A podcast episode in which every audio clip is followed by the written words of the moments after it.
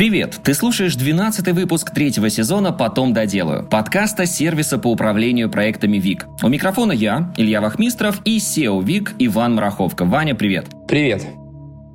Здесь мы рассказываем о том, как укладываться в дедлайны, работать в команде и быть лучше. Сегодня у нас в гостях Юрий Мурадян, психолог, коуч, экономист. Юрий, здравствуйте. Да, всем привет. Да, Юрий, ну сразу первый вопрос. У меня вот так коротко написано, да, о вас. Психолог, коуч, экономист. Но если в более таком широком формате для наших слушателей, чем занимаетесь? Э, какие проекты ведете? Вот, может быть, на данный момент или занимались раньше? Угу. Ну, я вообще себя считаю коучем, профессиональным коучем, и это моя основная компетенция.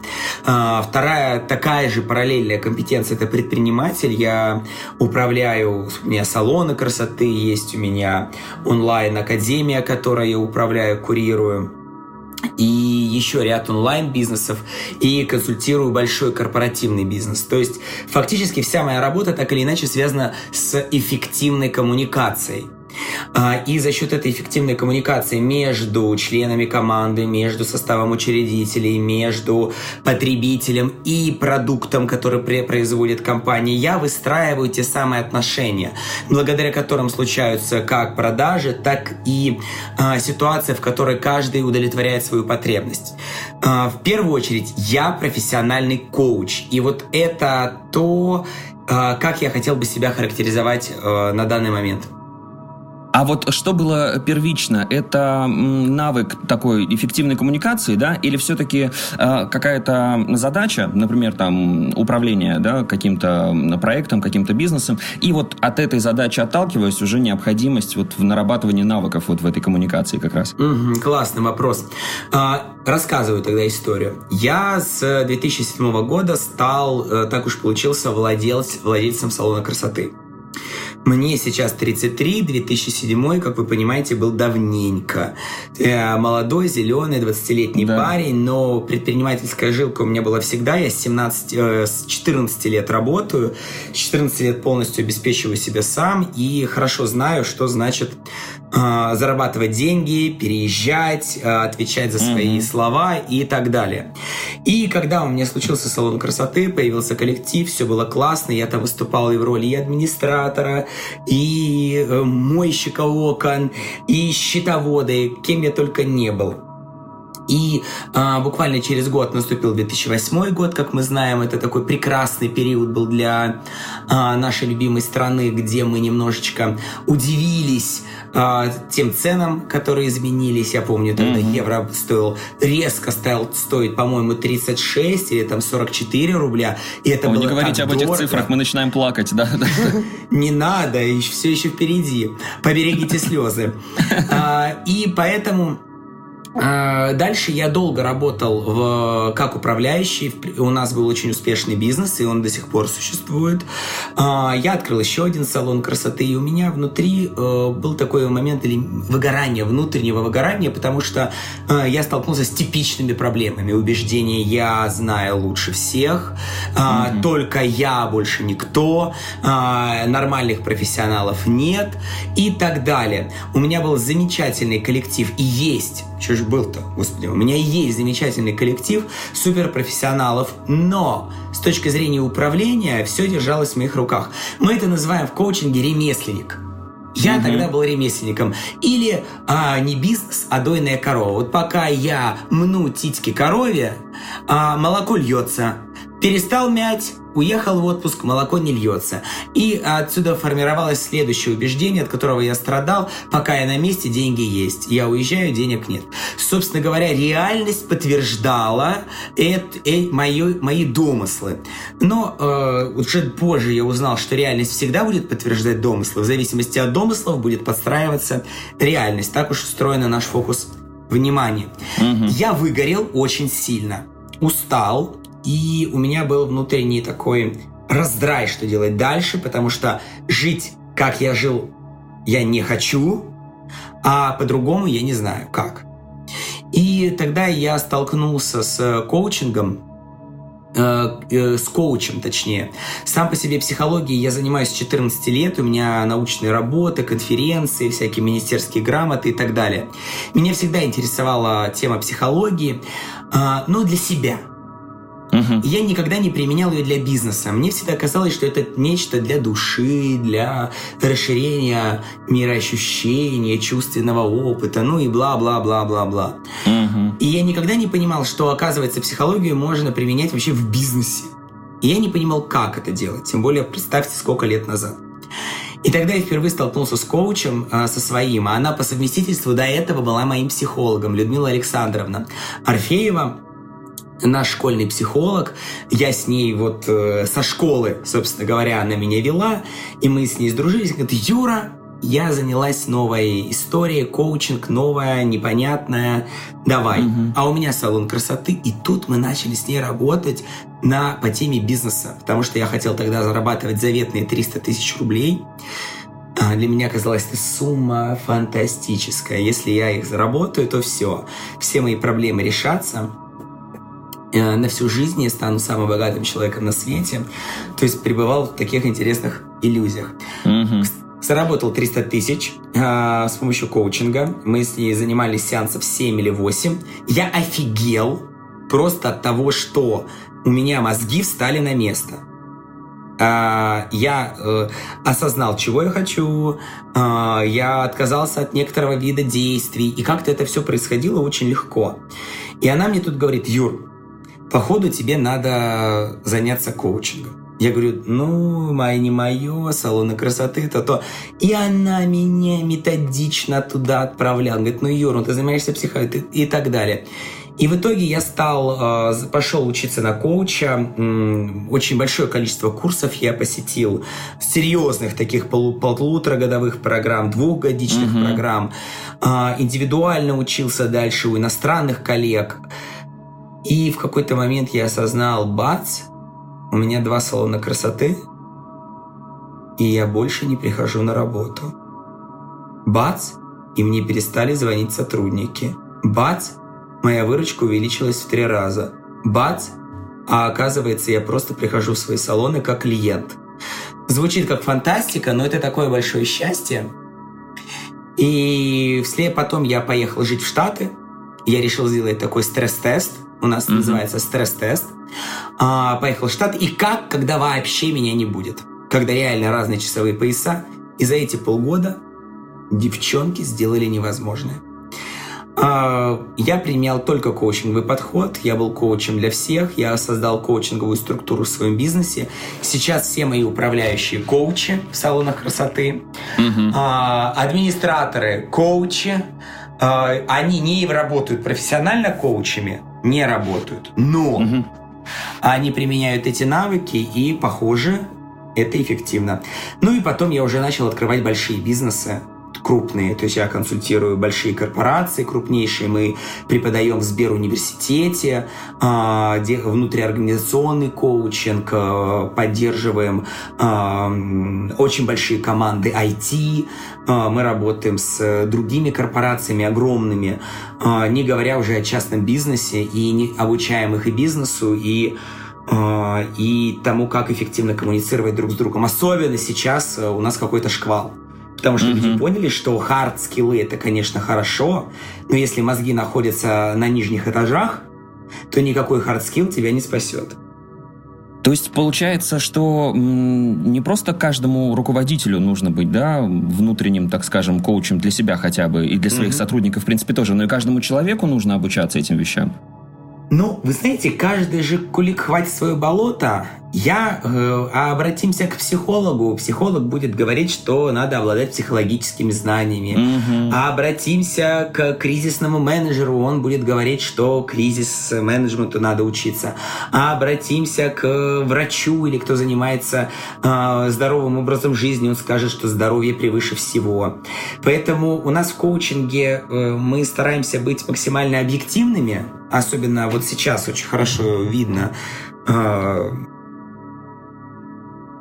кто придерживается профессиональных стандартов, э, а, а кого все-таки а, волна, а, волна вот этого эм, эмоций захватила. Это нормально. Поэтому, конечно, так как вся моя энергия внутри коучинга, я вам скажу, да, нужно. Будет mm-hmm. ли это правдой? Нет, конечно. Потому что, э, понимаете, к результату прийти можно разными путями. Каждый из нас выбирает свой путь. Вот я выбрал коучинг, и у меня получилось. Тысячи угу. людей выбрали коучинг, у них это получилось. Мировая статистика говорит о том, что коучинговые услуги растут на 20% в год. Российские компании, э, чему я очень рад, международные компании, уже у них внутренний коуч, это обязательная профессия, это штат. Мы пробили, и в большом-большом количестве компаний сейчас уже есть позиция, называется она не коуч, а руководитель талантов да, это отдел по развитию талантов. Господи, наконец-то а, начали осознавать руководители компаний, что необходимо взращивать таланты. И таланты взращиваются благодаря созданию экосистемы.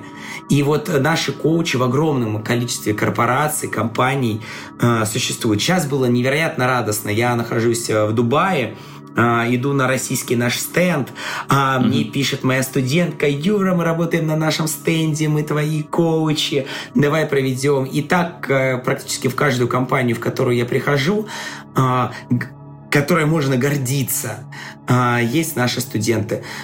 Вполне возможно, и в других организациях есть другие пути, я не знаю, но я уверен, что есть, и есть офигенные пути. А, но я, конечно, сторонник коучинга. Ну, это очень э, интересный такой опыт, и мне кажется, для многих э, компаний, которые сейчас находятся в тоже очень непростых условиях в связи с ситуацией, это может стать такой, может быть, панацеей, ну или, по крайней мере, да, таблетка от некоторых проблем. А, единственная панацея, которая существует, это сам человек. Есть два уровня решения проблемы. Есть уровень решения проблемы на уровне «что», это уровень задачи. Ну, например, а, мне необходимо сохранить текущие показатели бизнеса в условиях uh-huh. неизвестности. Мне необходимо вы, э, создать скользящий, э, скользящий план э, сквозную аналитику, которая, которая позволяла бы работать в текущих реалиях и четко отвечать на вопрос, что мне делать завтра. Uh-huh. Это уровень что? Или, например, удержать клиента, несмотря на то, что а, происходят большие проблемы.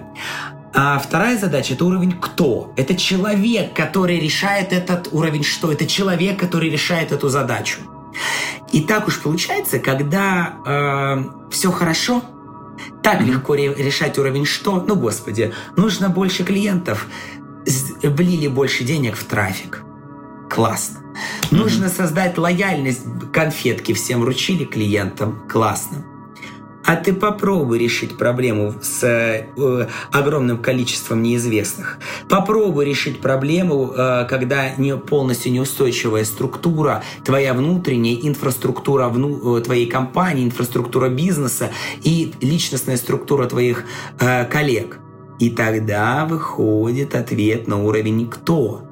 Кто тот человек, который будет решать уровень что, кто будет решать вопрос с лояльностью, вопрос клиентоориентированностью, вопрос э, э, необходимым количеством трафика. И, угу. тут, и тут вступают вот эти внутренние структуры личности, которые никого не интересуют, когда все хорошо. Когда у нас ничего не болит, мы думаем, что мы вечно будем жить. Но как только заноза вот, вот смотрите, человек бежит, бежит, все классно, такой здоровый, крутой парень. И тут бац! Вот у меня такое было. И я споткнулся на беге об камень. И у меня, раз я забыл о своей грыже, и у меня стреляет в спину все, я чувствую, наступает полный а, ахтунг, мне отдает в левую ногу, я еле хожу, волочу ногу. То есть я минуту назад бежал и чувствовал, что я победоносный. Я такой, сейчас уже десятый километр пошел. Такая активная музыка в ушах, там Рамштайнчик э, играет. Mm-hmm. И я весь такой а, ах, охуенчик, короче говоря. И тут этот охуенчик попадает в капканчик под названием «Маленький камешек». И тут я становлюсь этим слабеньким человечком, потому что мое тело мне говорит «Аривидерчи, Юра». Все твое mm-hmm. мнение о себе ты можешь себе прекрасно свернуть в трубочку и, как говорится, отправить э, почтовым голубем. Поэтому э, в этот момент встает вопрос, а как я, как человек, подойду к решению этой проблемы, проблемы, к этой боли, к этой ситуации. Я буду плакать, я буду стонать, я себе уколю обезболивающие, или я пойду к остеопату. А, я не обращу внимания на проблему и пережду. Или я продолжу бежать. И тут возникает вопрос выбора, вопрос осознанности. Mm-hmm. Насколько я готов решить эту проблему. И вот тут, конечно, необходима очень серьезная а, фундаментальная база. База на уровне способа решения проблемы ситуации, работы с неизвестностью, определения желаемого будущего а, в текущих условиях. И, конечно, а, психологический аспект а, в таких моментах, он а, он крайне важен. Потому что вот этим камешком сейчас случилась та ситуация, с которой мы столкнулись с действительностью. Люди не Базу... могут оплачивать э, деньги э, угу. и так далее. Это те камешки. Да-да-да, Юрий. Да, это те камешки, с которыми мы сталкиваемся. И то, как я, как руководитель, буду решать эту задачу, это мои внутренние личностные характеристики. Об этом, конечно, коучинг. Угу, угу. Если оттал... А, продолжать, точнее, говорить о вашем э, личном опыте в компании, вот насколько легко сотрудники э, поддавались вот такому обучению, коучингу, так скажем, или не нужно было их заставлять, вы просто их там заряжали, грубо говоря, внутренней, внутренней энергией своей? А, ну, знаете, э, коучинг – это ситуация полного партнерства, где я и ты равны. Томас Харрис написал прекрасную книгу, и я ее очень рекомендую. «Я окей, ты окей называется. Всем рекомендую прочитать. Там такая позиция, что я окей, и вот Иван, ты окей. А, и, э, и Илья, ты окей, да? Вот, то uh-huh, есть вот uh-huh. вы, мы все с тобой, мы равные, мы окей. У нас нет, у нас нет дефектов. У нас есть задачи, которые нам необходимо решить. И вот э, коучинг это та ситуация, где я не могу заставить и сказать, ты лох, не способен решить эту задачу профессионально. Угу. Таким я перестаю быть коучем, а моя задача стать той ролевой моделью, а тем человеком, который вдохновит своего сотрудника пойти заниматься а, самообразованием. Угу. То есть, а, например, большие компании у нас заказывают а, интеграцию обучающих процессов в компанию так, чтобы это было мягко, экологично и с позиции внутреннего, не насаждения, что вы идите на тренинг, а как создать такие условия, когда а, менталитет сотрудника будет меняться в соответствии с реалиями рынка, в соответствии с э, потребностями самого предпринимателя, потому что очень часто предприниматель меняет свою психологические установки, установки, свою структуру личности, но видит, как э, команда остается все еще в старой фазе. И угу. возникает такой конфликт. Команда выполняет вроде все классно, а руководитель чувствует себя плохо рядом с командой, как будто на разных языках говорят. И угу. вот очень часто, и вот тут коуч создает тот самый мостик Потому что руководителю очень важно осознать, а какие ключевые потребности у моей команды. Как за счет психологических аспектов, как за счет коучингового образования я могу удовлетворить потребности своих э, клиентов, потребности своих сотрудников. Потому что каждый из нас махровый эгоист. Мы можем говорить о миссии сколько угодно и о благой цели сколько угодно. Но я как профессионал в области работы с личностью знаю, пока мы не найдем точки э, драйверы э, само, самой личности человека, то есть пока мы не начнем уч- научаться удовлетворять конкретно этого человека, его, э, его эго, в хорошем смысле слова. Очень uh-huh. сложно говорить о каких-то высоких материях.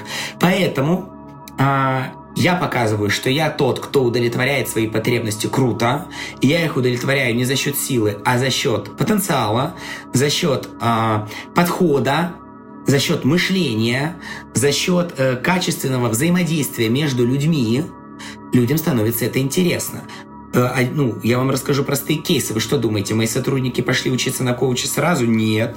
Вот интересно как раз, да. Нет, конечно, нет. Они сначала говорят, мы тебя не воспринимаем, Юра, ну что-то, ага. а, хватит заливать вот эту вот свою историю а, мозгоправскую.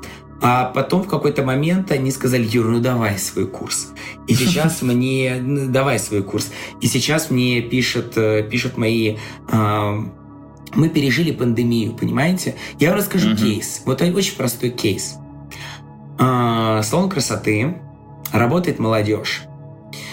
А, мы делаем очень крутые результаты в салонах красоты наших, очень крутые. И вдруг заболели все администраторы. Представляете, mm-hmm. в салоне красоты, где полная стопроцентная запись, заболели все администраторы и управляющие коронавирусом. Mm-hmm. И возникает вопрос, как обслуживать клиентов, как им звонить, как их обзванивать, как их встречать, как их провожать, как их рассчитывать. Все, реально нет людей. Как решали проблему? Целый месяц а, наши ребята работали без администратора, и мы не получили ни одного негативного отзыва, ни одного негативного отзыва а, на наших, а, на наших коллег, на наших сотрудников. Целый В чем месяц. секрет? А, секрета нет. Секрет в том, что есть человек... Понимаете, когда выстраиваешь отношения человек-человек, не должен-должен, а хочу и могу, хочу и могу. Угу. А, и когда выстраивается ценность самого индивида, индивида каждого, то есть признание его заслуг, признание его важности, а, осознание ответственности. То есть, понимаете, вот это такие вот, казалось бы, парящие фразы, но вот mm это они конкретные. Я встретился с ребятами, и мы решили, я говорю, вот, вот такая ситуация, что делать будем? Все сказали, не парьтесь, мы все решим сами. Ух ты. Но они сами все отвечали на звонки, получается, да? А, на звонки отвечали администраторы, а, которые сидели, болели дома, угу. встречали их. То есть я честно участвовал в этом процессе, наверное, часа три за весь месяц. И эти три часа были лишь тому, я говорил, какие вы у меня фантастические.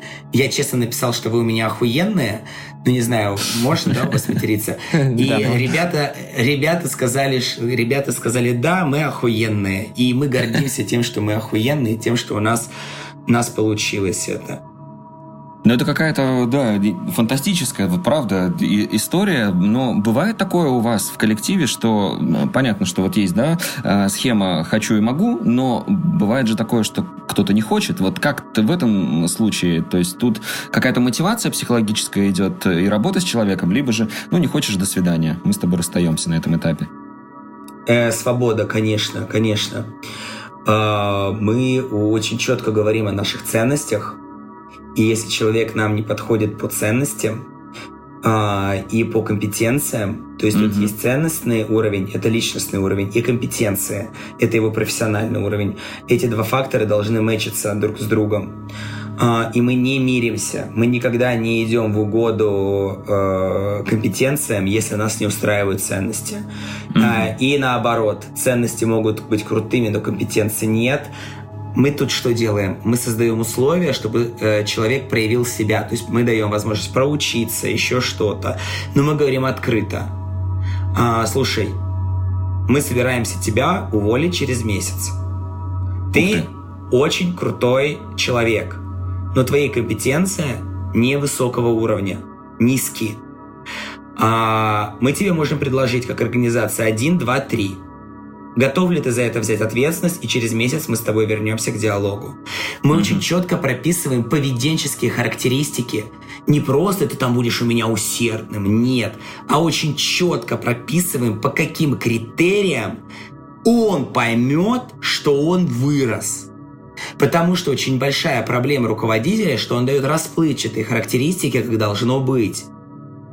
А вы ну, прям расписали документацию какую-то всю вот эту, или как это работает? Ну нет, на каждый специальный, ну, ну смотрите, Должностные обязанности там, да.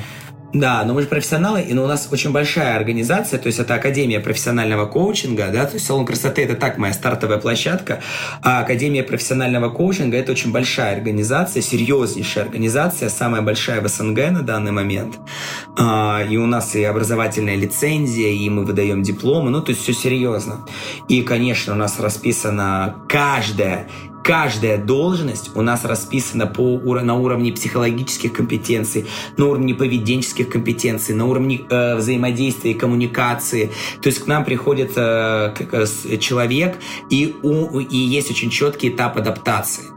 И, ну, собственно говоря, это то, что у нас заказывают. Э, как, э, ну, например, в IT-структуре пришел новый программист, новый коллектив. А как его адаптировать? Есть ли система адаптации этого сотрудника? Знает ли он, по каким критериям будет э, его руководитель понимать, что он крутой? Знает ли он сам, по каким критериям он сам может себя трекать? Или просто он пришел с короной на голове, и я такой весь офигенный. Ведь есть четыре четких этапа адаптации сотрудника. Первый этап – это а, неосознанное незнание. И, знаете, это проблема дурака в том, в том, что он не знает, что он дурак. И это вот тот самый первый этап. Я не знаю, что я дурак, и мне кажется, что я могу все. Как правило, это человек, который приходит на новую должность. Но мы то четко понимаем, что он не знает, что он еще ничего не понимает, и что первые 2-3 месяца он будет косячить, мама, не горюй, и ждать от него звезд с неба, это то же самое, что ловить пулю себе, подставлять, подпистая, э, идти на поле действий и подставлять э, свой лоб под пулю. Второй mm-hmm. этап, и он длится где-то 3 месяца. И наша задача как профессиональной организации создать адаптационные условия, чтобы он осознал свою некомпетентность. И это называется второй этап – осознанная некомпетентность, когда человек осознает, где у него пробелы а где у него сильные стороны. То есть первые 2-3 месяца на самом деле служат тому, чтобы человек адаптировался. А как правильно взаимодействовать с коллективом? А в чем у него пробелы? А как выстраиваются отношения внутри его отдела? А какие ему необходимо компетенции подкачать? И тут важна очень качественная обратная связь. Вот сейчас я буду в самой большой организации России давать целый годовой тренинг, как руководителям давать обратную связь вкусно. А, ну, знаете, проводят 360, и угу. руководители дают обратную связь. И когда я слышу, как они дают обратную связь, мне хочется плакать, потому что я понимаю, что это не развивающая обратная связь, а, а знаете, так под ногти у нас э, э, Иван Грозный это любил делать а, по воскресеньям э, устраивал такие, знаете, раз в месяц такую штучку. И под ногти засовывал иглы и спрашивал, и человек должен был признаться в своих, э, в своих этих в своих преступлениях. Выбирал он человека случайным образом, то есть он приходил на вот это лобное место, выбирал случайно человека и ему и устраивал такие пытки фантастический метод исследования и выявления. Э, вот, то есть очень часто в наших компаниях происходит именно так. Но э, мир меняется, слава богу, и э, вот и берем такую историю. Значит, это вторая позиция, неосознанная некомпетентность. И тут важно, чтобы руководитель знал. Третье – это осознанная компетентность. Примерно через 4-5 месяцев человек уже влился в коллектив, если он дожил а, э, до этого уровня, да, если он не уволился. Ведь самое большое количество увольнений в первые полгода происходит. А, и не потому, что он плохой сотрудник, а потому что система адаптации не встроена, особенно если мы говорим про IT-сектор, а, например. А, это осознанная компетентность. Это когда он уже четко знает, что от него нужно, какие у него компетенции, в чем он силен, и он может управлять процессом. И примерно через год он уже становится мастером. Это неосознанная компетентность, когда он легко делает то, что он делает. Я учусь водить машину, я сажусь за руль и думаю, что я сейчас сяду и поеду, но через 30 секунд я понимаю, что это полный, полный, полная жуть, или мне инструктор говорит, что это жуть. Угу. Потом я начинаю понимать, оказывается, я не понимаю, где право, где лево, это осознанная некомпетентность. Потом вдруг я через 3 месяца уже могу парковаться, а через э, годик я уже начинаю есть, э, не будет упомянуто в суе, э, бургер, э, какой-нибудь наш местный, как-то, Русбургер. А, значит, э, э, с курица, с курица, как это, наггетс, или что это там, курица, пирожок. Значит, а, еду на автомате, паркуюсь, говорю по телефону. Это мастерство. Угу. Юрий, да, вы сказали, что пандемию пережили, все хорошо, да. сейчас новые, новые вызовы для бизнеса всего пространства СНГ и всего мира в целом. Да. Вот сейчас как-то изменились условия, почувствовали ли вы уже на себе то, что происходит вокруг? Ну а как же, как же, мы почувствовали. Хороший в чем именно, да. Ну, вы знаете, вот такая, конечно, такие интересные в лучшую сторону. Ну, слушайте, сейчас много возможностей открывается для разных компаний, в том числе и рынка. Кто-то закрывается, где-то можно рынок больше взять. А, да, конечно, происходят и плохие вещи, но э, есть, ну, давайте так, разделим два, вопрос на две части. Есть сторона бизнеса, да, где можно сейчас достичь каких-то успехов, если подумать, а как это можно сделать. Вот. А, и второй вопрос, что с командой? Сильно она переживает, потому что, ну, есть истории, что э, там часть команд уходит, да, если команда распределенная, удаленная, кто-то был на Украине, там бизнес ломается, структура, если там ответственные лица были. Вот у меня прям есть пример хороший. У меня друг, mm-hmm. он живет в Сочи, у него две ключевые должности, у него вся команда распределена, две ключевые должности на Украине. И он просто mm-hmm. на две недели выпал из бизнеса, поправился на 8 килограмм, жрет постоянно, нервничает, потому что, ну, по-хорошему, с точки зрения логики, ему нужно искать замену людям. Вот. А, ну, вот, потому... ему нужен коуч, если бы у него был коучинговый подход, он бы по-другому подошел Ну, он мне позвонил, да, сказал мне, типа, Вань, типа, я тут вот поправился, типа, ну, я с ним минут 40 разговаривал о том, что, ну, э, Эдуард, тебе нужно взять себя mm-hmm. в руки, да, и решать проблему бизнеса, потому что, ну, ты через три месяца можешь ждать, пока там что-то случится. Понятное дело, что за людей нужно беспокоиться. Вот вопрос, наверное, в, в том, как, э, у, что у вас произошло именно в вашей компании, какие сдвиги по бизнес-части и, может быть, в сотрудниках. Может быть, вы э, поменяли ценности внутри компании или они там трансформируются у вас? Да нет, боже вас сохрани. Короче, рассказываю. Значит, во-первых, у нас есть четкий м, план. У нас расписана стратегия на год вперед, э, бизнес-показатели.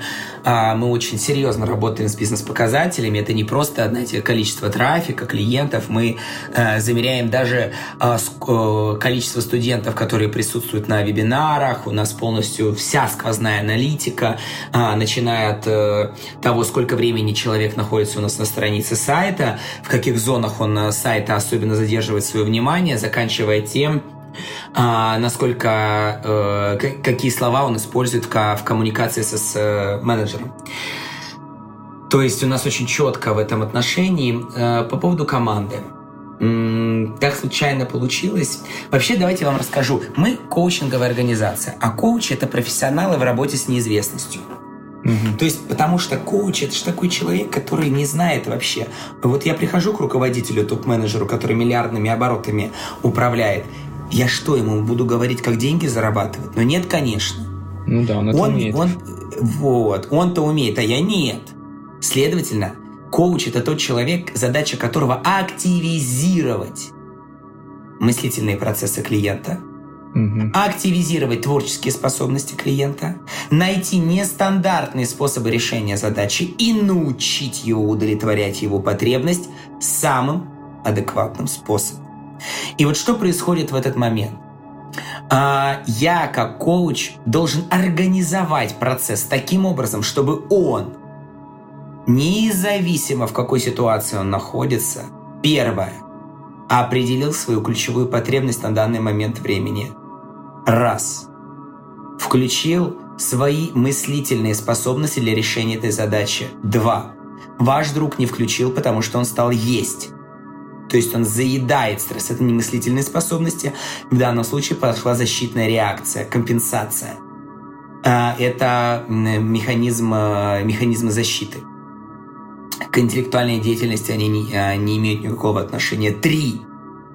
Активировал творческие способности, а творческие способности активируются настолько в той ситуации, если человек умеет входить в состояние безопасности, в состояние спокойствия. Как только человек находится в стрессе, если он не умеет управлять стрессом, то а, во время стресса мозг начинает принимать неадекватные решения, либо решения, которые он принимал ранее – а наша задача в, в текущих условиях принимать новые решения, потому что что не день, то подарок, что не день, то сюрприз.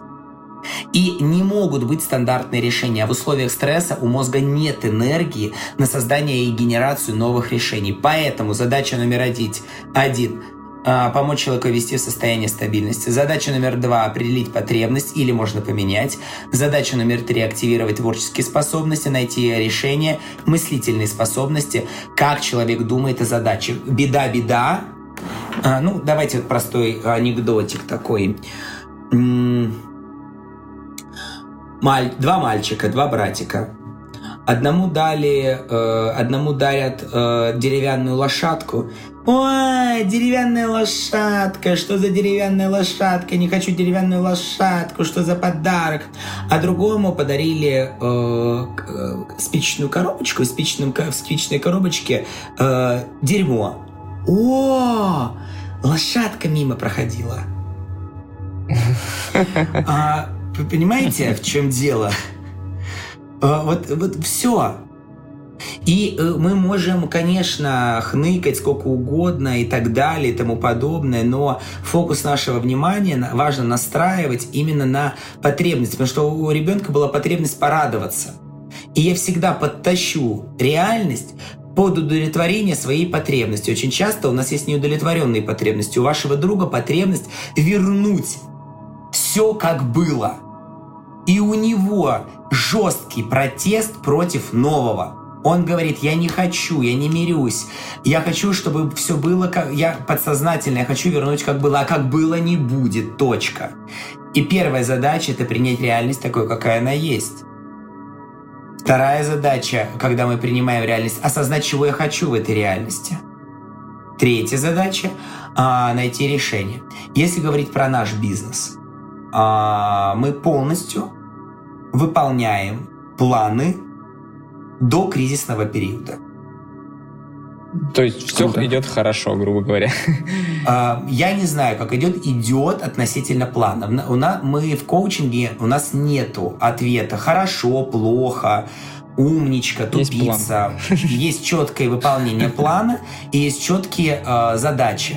А, э, и мы, мы определяем исключительно по факту. Называется фактичное мышление. Именно этому мы, например, студентов учим на первом курсе. Чтобы люди ушли от интерпретаций и начали работать с фактами. Потому что в ходе этих интерпретаций, то, что сейчас мы видим, информационную войну, сумасшедшую информационную войну, и мне очень жаль, что эту информационную войну входит огромное количество а, личных интерпретаций, которые влияют на жизни реальных людей. То есть виртуальные личные интерпретации непонятных людей влияют на жизни реальных людей, при том всего мира. И я точно знаю, как специалист в этой области, что расплачиваться будут все, как те, кто создают эти э, личные интерпретации, так и те, которые верят в них. Факты действительно есть. Но у нас нет навыка отделять факты от, э, от интерпретаций. Особенно если мы говорим про бизнес. Поэтому мы собрали команду, четко обозначили свою позицию, что угу. у нас есть план, у нас есть задачи, у нас есть профессиональная ответственность перед нашими клиентами и студентами, у нас есть профессионализм наш. И если кто-то хочет, и ему нужна пауза, он сейчас ответственно ее берет. И мы даем ему на это право. Безлимитное право взять отпуск. Но если он приходит на работу, то и он не может справиться, то он приходит за помощью. И у нас внутри компании для наших партнеров и клиентов есть супервизионные практики, коуч-поддержка. Ну, очень много всего мы проводим. Я у себя в канале э, делаю марафон «Выход есть», где читаю каждый вечер э, э, различные истории. То есть mm-hmm. мы создали экосистему. Если человек хочет продолжать страдать, он страдает. И, ну, чтобы вы понимали, я человек, который вырос в городе Николаев. Ну, чтобы вы понимали, да? То есть uh-huh, uh-huh. я в, в, город Николаев. И я все детство провел там. И как вот моя крестная там, любимая тетя Ира. А, ну и мой двоюродный брат там. И так далее. Но это не отменяет того, что я должен быть профессионалом. Mm-hmm. Если я сейчас хочу быть просто человеком, который страдает, окей, я должен взять отпуск от, от деятельности в своей компании, потому что я буду неэффективным, и спокойно э, занять какую-то из сторон, спокойно э, пойти по ситуации страдания. Э, только я точно знаю, мой, опыт четко подсказывает мне, очень четко, э, что, какую потребность я удовлетворяю. Я ведь страдаю не просто так или а, гневаюсь не просто так. Я всегда это делаю для того, чтобы удовлетворить какую-то потребность. Угу. И я спросил себя, какая у меня потребность? У меня потребность продолжать делать то, что я делаю. Вот моя ключевая потребность. Я коуч, я хочу быть, оставаться профессиональным коучем. Я являюсь владельцем салонов красоты. Я хочу, чтобы мои девчонки работали, потому что они кормят своих детей. И значит, я спросил, какая моя позиция, какая моя роль позволит удовлетворить эту потребность. И mm-hmm. я сделал свой выбор. И я несу ответственность за свой выбор. Все.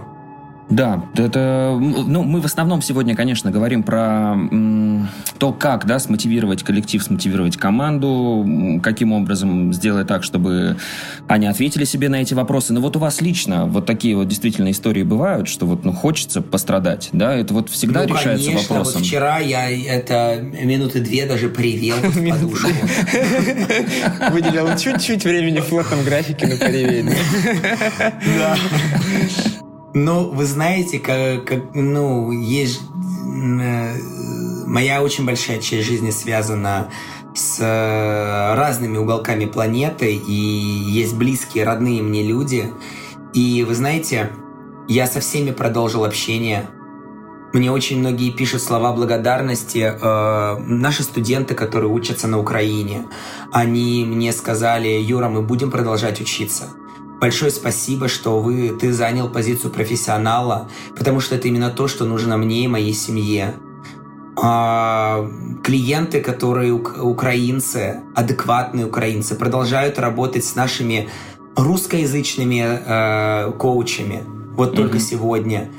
Одни скажут, вот, но у нас в коучинге, вы понимаете, я принимаю людей любой конфессии раз – любой, э, э, э, любого, э, э, любого статуса, э, замуж, холост, еще какие-то другие аспекты, которые он выбирает в отношении своей жизни.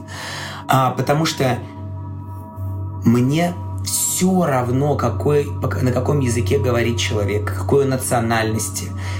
Мы сейчас живем в таком мире, понимаете, децентрализованном хотим мы этого или нет, мы так или иначе уже перемешались. Точка. И то, что сейчас делается в информационной войне, пытаются закапсулировать какой-то народ куда-то. Один народ лучше, другой хуже. Этот язык такой, этот язык секой. Э, это... Неэффективно.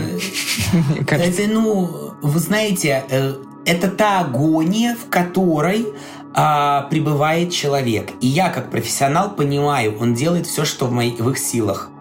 То есть у человека есть эмоциональный накал, и ему надо сде- ну, сделать кого-то виноватым. И вдруг стали виноваты все, кто говорит на русском языке. Резко причем. Mm-hmm. Вот резко, вы знаете, огромное количество лет мы были не такими уж и плохими, а тут резко стали плохими. вопросики, знаете, вот вопросики возникают. Поэтому э,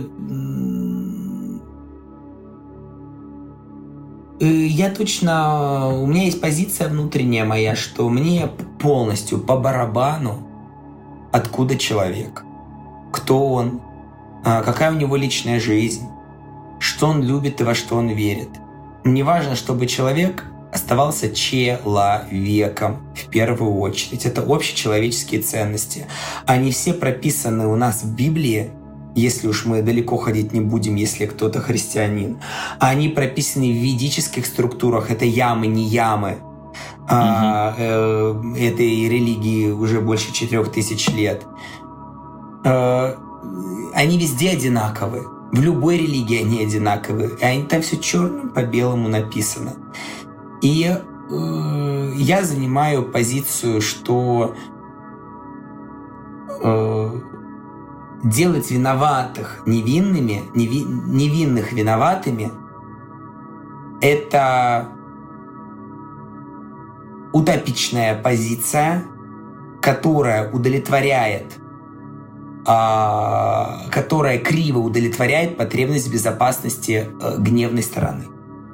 Но это моя позиция, в которой я могу быть неправ, я могу ошибаться, я могу сейчас э, как бы защищать свои какие-то границы, Угу. Но, тем не менее, я на это имею право. Как и те, кто обвиняют, имеют право на то, что они делают. Они имеют на это право, потому что это их позиция.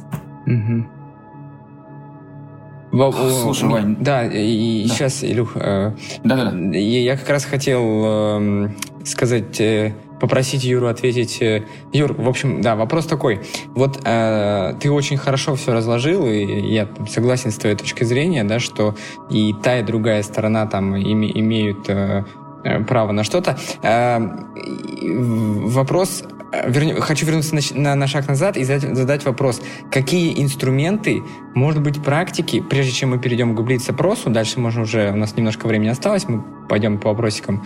Какие инструменты э, в бизнесе, может быть, в личном общении, ну, там, ревью, э, one-to-one, вот эти вещи, что сейчас предпринимателям, э, которые столкнулись э, с э, минуткой на поплакать, да, которым хочется уйти в себя, но бизнес-задачи решать надо. Что им порекомендовать делать? Какие практики? Может быть, списком, просто что-то из головы. Э, да. Такие горячие инструменты, которые могут хотя бы не позволить всему развалиться. Конечно. Первое – это тело. Важно работать с телом. Э, записаться на массаж. Э, если есть возможность заниматься сексом, то почаще. То есть необходима физическая разрядка – Э, э, заниматься спортом. То есть тело должно двигаться. Я сейчас вот хожу каждый день. Дофига. Это первое.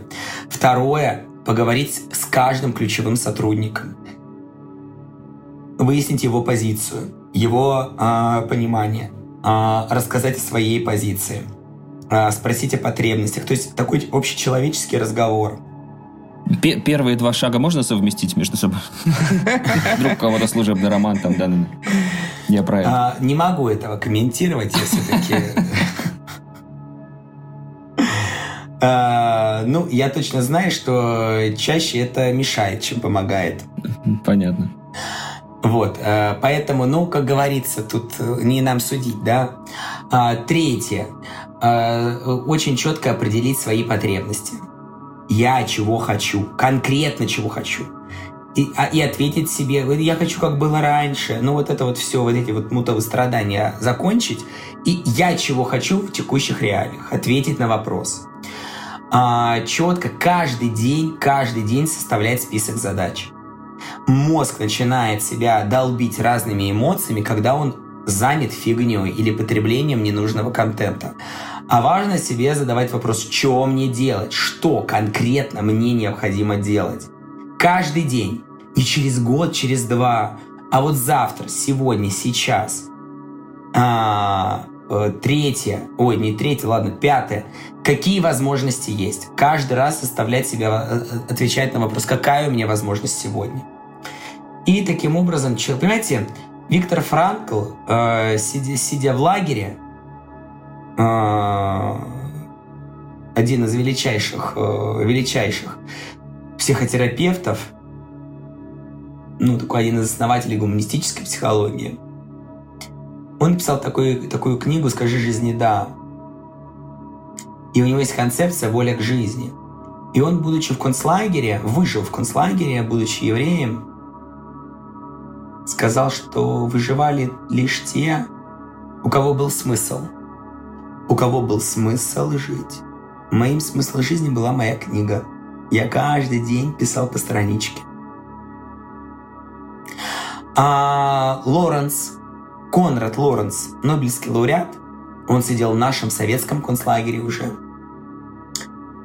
А, этолог, величайший этолог. Он вышел из концлагеря. И он написал потрясающую книгу «Агрессия и ее истоки». А, эта книга легла в основу огромного количества учений, течений. Потом дальше эта теория трансформировалась, но он рассказал о том, что такое агрессия, как она возникает. Сейчас это отдельная тема, кстати, крутейшая. А... Для меня это два важнейших человека, жизнь и биографию которых я знаю. И эти два человека выжили в условиях, где умирали каждый день пачками. И выжили они не благодаря своей войне,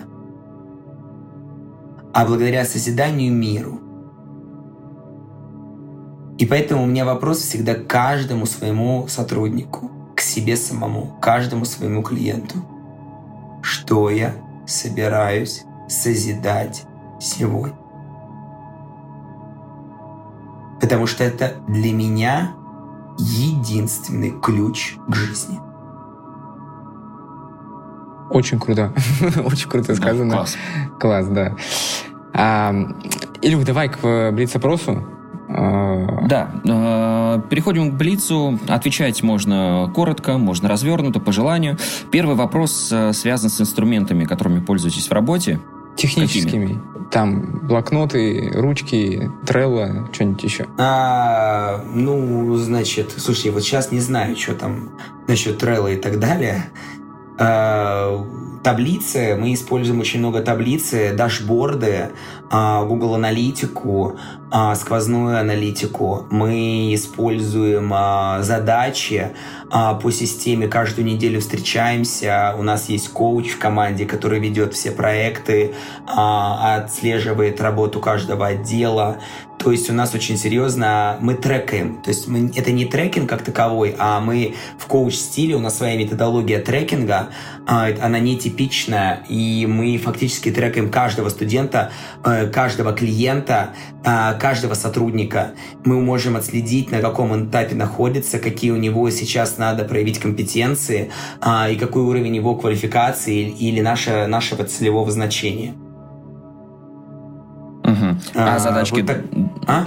задачки друг другу где выставляете? Есть у вас в Trello. На данный момент в Trello, но сейчас уже, по-моему, перешли в таблицы. По-моему, Яндекс, в Яндекс вот эти таблицы угу. обычные. Пока, по-моему, мы не нашли решения. Вообще Trello. Trello, угу. да. Угу. А какие-то привычки, которые помогают или, наоборот, мешают работе?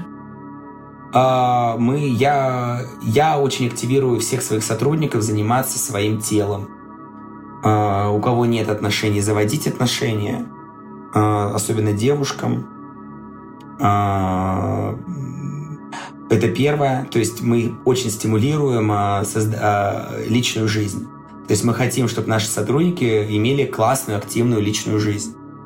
Ну, иногда же наоборот это может помешать. То есть там человек очень сильно, да, начинает э, уходить вот в эту сторону романтики, в другом человеке погружаться Слушайте, глубже. пока не было таких прецедентов у нас. Угу. Не было пока таких прецедентов. У нас очень много людей работает.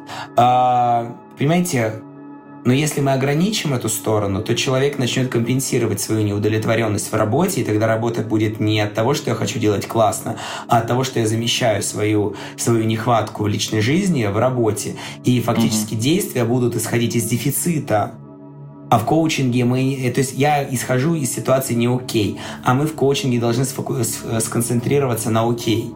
То есть первое это личная жизнь, второе это, конечно, мы стимулируем постоянное развитие, то есть э, создаем программы, где человек будет расти. Мы делаем ротацию кадров, постоянную ротацию, то есть меняются отделы, меняются специализации и так далее. А потом мы проводим проводим тренинги а, постоянные тренинги для наших. Мы тусим вместе. А, раз в год мы всей командой собираемся а, где-то, вот там сейчас это будет Москва, до этого был Питер, были Сочи, была Карелия, сейчас вот мы были командой на Шри-Ланке, ну два раза в год даже мы проводим такие митинги. Mm-hmm. Мы, ну вот, Угу. Вот так. А, как относитесь к откладыванию задач на потом? И как сами как давно это делали, и вообще делаете ли? Э, мы даем, у нас принцип обратной, незамедлительной обратной связи. То есть, если что-то сделано плохо, то мы незамедлительно говорим, что это сделано плохо. А ты сам лично откладываешь на потом? Есть ли задача, которую ты месяц уже пытаешься сделать, но вот не получается, откладываешь? А, у нас выстроена такая система, что надо мной есть два человека, которые э, не дадут мне отложить на потом. Ага. И, э, то есть, если я откладываю задачу на потом, то это в какой-то момент становится их виной. Если они не сделали так, чтобы я это не сделал. То есть они должны создать условия любым путем, чтобы я это сделал. Некий mm искусственный кнут? А, там любые инструменты, то есть это делаются два руководящих человека, от которых я тоже завишу. То есть у нас есть такая, знаете, система взаимной э, зависимости, она очень серьезно выстроена. А, то есть у нас недопустимо, чтобы кто-то чего-то не сделал мы сразу, то есть мы, конечно, позитивные бабочки в животе, пятое-десятое, но если это а, черное, мы очень четко говорим, что это черное. И спрашиваем человека, а, когда это черное превратится в нечто другое. А, сразу. То есть вот у нас принцип обратной связи незамедлительный, и мы разрешаем его давать всем. То есть мне мой сотрудник может сказать, что Юра, ты говоришь хрень. Как и я могу любому человеку сказать, слушай, это полная хрень. Отличная история. А, вот. Но это делается из любви, по принципам обратной связи, мы этому учим. А вот э, история, где есть, да, два контролирующих человека, это, ну, я первый раз про это слышу. Как вы вообще к этому пришли? А, ну, потому что я, например, э, супер ленивый. Есть потребности заставить себя чужими руками, грубо говоря. Э, ну, конечно, но вы представляете, когда огромное количество работы, огромное количество задач. А, ну вот смотрите, на, у нас с вами встреча. Сказать, что я хотел этой встречи, ну, я не, не, не могу сказать. Mm-hmm. То есть мне, безусловно, интересно, но это час моей жизни, мне надо mm-hmm. говорить, а, отвечать. Э, это абсолютно не конвертируется там ни во что, я это знаю. Ну, как-то так напрямую, да? Mm-hmm. То есть, э, но есть задача у отдела маркетинга, а, а, есть четкая задача, какое количество коммуникаций должно быть выстроено а, с аудиторией. То есть это mm-hmm. статьи, это книги, это э, мои прямые эфиры. Ну, то есть все это я, ну, не, э, я делаю э, как профессионал. И как я вот сейчас с вами это делаю с огромным удовольствием, mm-hmm. потому что мне это нравится, вы крутые. Но вот все, что до, это знаете, как спортзал. Вот пойдешь в спортзал, через пять минут кайфуешь. А идти туда а, не но... хочется, да? Вот, вот. И поэтому э, у, у ребят задача сделать так, чтобы я захотел. Mm-hmm. У ребят задача, чтобы... Потому что если я этого не хочу, это их проблема. Ну mm-hmm. вот э, так вот интересно выстроена ситуация. Прикольно, у них очень много прав. То есть у них очень много прав воздействия на меня. Понимаете, да? Могут ночью позвонить. Да. Могут сделать все, что угодно. Понял. То есть они могут... А, то есть задача должна быть выполнена. Окей. А в нашем постоянно меняющемся мире какие навыки считаете нужными для человека, которые делают его востребованным, без чего гибкость, человек сегодня не может? Гибкость. Гибкость и способность адаптироваться. Это, мне кажется, самый это? популярный, самый популярный ответ за последние несколько подкастов. Ну, он популярный, но никто этому не учит, кроме как в коучинге, потому что коучинг специализируется на работе с неизвестностью. Ну да, да, согласен. Согласен. Этому нужно либо шишки набить, либо, либо научиться, да. Понимаете, шишки набиваем – это опыт. Да. И э, в условиях стресса не всегда мой старый опыт поможет мне в новой среде. А мне необходимо, мне, мне необходимо такой тип мышления, который позволит мне при отсутствии опыта сгенерировать новое решение. Да, вот ну, а что, задача. если... Да, если неизвестность, если страшно, mm-hmm. все равно просто сделать шаг и все. Ну нет, там же шаг не про ты до того, как ты сделаешь шаг. Шаг это результат э, мыслей, эмоций э, и принятого решения. Mm-hmm. Прежде чем э, с точки зрения нейрофизиологии я открою рот и что-то скажу, мой мозг принял решение открыть рот, и мой мозг принял решение сказать именно это. Это не параллельные процессы, это последовательные процессы.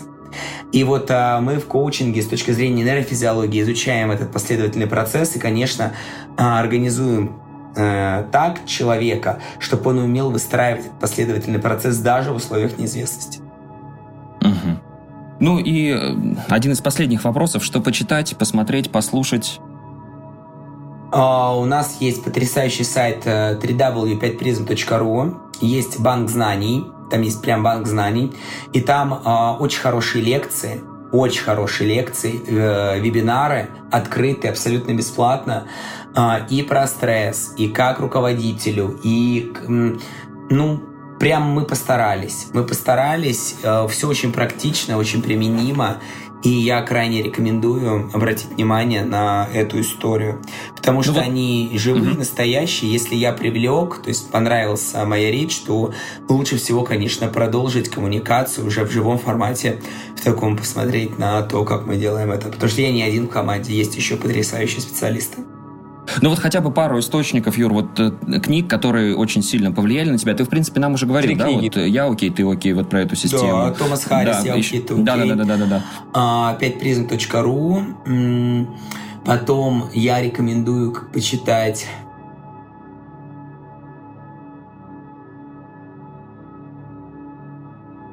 О'Коннор.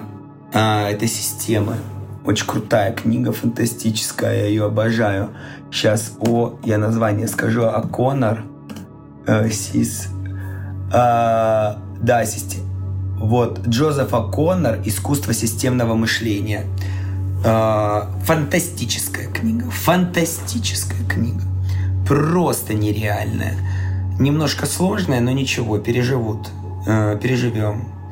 Фанта... И там одно из главных правил – сила системы определяется – не силой каждого элемента системы, а силой взаимосвязей между элементами этой системы. Mm-hmm. То есть сила системы, вот семья это система, и сила, сила семьи определяется не тем, какие, не какой каждый классный, а насколько они взаимосвязаны и поддерживают друг друга. Mm-hmm. И это именно то, что позволит нам решить любую задачу. история э, нашей, э, ну, скажем так, э, наша история говорит о том, что каждый раз мы спасались одним объединением. Вспомним э, наших любимых э, э, Древнюю Русь. Э, да, и татаро-монголы, и у нас, поляки те же самые. И, и как, когда нас захватили? Нас захватили, когда мы были раздроблены. Каждый был в своем княжестве. Вспоминаем mm-hmm. историю. Но когда сто лет приперло уже через сто лет, мы-то народ терпеливый, приперло, уже было невозможно, и вдруг до людей дошло. Надо, блядь, объединиться. В это вырежем название поставим. Через сто лет. Юбическая сила. Но можно как-то пораньше принять это решение, чем через сто лет. Что надо объединяться. И я надеюсь, что сейчас будет тот момент, когда мы действительно объединимся. Не ради войны, а ради мира, ради любви и ради процветания. Потому что мы видим, как сейчас э, другие объединяются ради войны. И это выбор каждой системы, каждой компании, каждой семьи. Потому что что такое государство? Это большинство. И вот наша задача объединиться а, таким образом, чтобы мы были а, ради процветания и а, ради безопасности, а, ради создания условий, в которых каждый член общества будет чувствовать себя счастливым. Не бежать за помощью какой-то какой-то третьей стороне, спасите нас, а создавать условия внутри своего общества, где мы будем абсолютно самодостаточны. Очень круто. Крутой финал. Да, да, да хотел кажется... задать еще один вопрос, но не буду. Мне кажется, да, это вот Да, это вот прям точечка будет идеальная. А, Юр, спасибо тебе. Да, Юрий. Илюх, извини, пожалуйста, да, я... Говори, говори, Вань, да, пожалуйста. Юр, спасибо, что пришел, очень круто получилось. А, нам будет очень легко монтировать, потому что ты говорил, а мы очень редко вклинивались. Вот, спасибо тебе за это тоже. Вот. Спасибо вам большое. Это мой первый подкаст, между прочим. Ребят, вы знаете, Круто. что я удачу приношу? Круто. Вообще, как правило, когда я с кем-то общаюсь, это сразу, это сразу очень большое процветание. Так что Э, э, вы, э, это первый подкаст, и я желаю вам, ну я не желаю, я знаю, что у вас будет лучше, чем вы ожидаете. Спасибо. И этот подкаст станет мощным стартом для вашего большого-большого развития. Спасибо большое. Супер. Юр, спасибо, но я не хочу отпускать. Вот все-таки, да, вне кадра хочу задать вопрос. Давай. Очень много энергии. Вот реально. Да. Ты как только зашел, сразу это чувствуется. Вот ты изначально просто сам по себе такой энергичный человек, либо ты постоянно себя подпитываешь. Где, где вот брать эту энергию? Тело, тело и секс. Тебе сказали уже. Да? Отсюда? А, ну нет, конечно, не только тело и секс. А очень важно определить свои потребности. Мозг дает энергию э, на потребность. Угу. То есть, когда мы не знаем, чего хотим, э, мозг говорит, ну иди нахер. Не знаешь, угу. чего хочешь, иди лежи. То есть лень это всегда следствие, но не всегда стерто. Это, это, как правило, следствие непонимания, чего я хочу а непонимание вот этой конечной цели. Поэтому вот, например, мы в коучинге очень четко говорим, блядь, пока ты не поймешь, чего ты хочешь, четко. Очень сложно понять, куда ты хочешь двигаться. Угу. Таким вот образом. Спасибо, да. Спасибо, что дослушал выпуск до конца. Делись этим и другими выпусками со своими друзьями и коллегами. Подписывайся, чтобы не пропустить новые выпуски. И, конечно же, регистрируйся в нашем таск-менеджере ВИК. Ссылка в описании. На этом все. До встречи в следующем выпуске.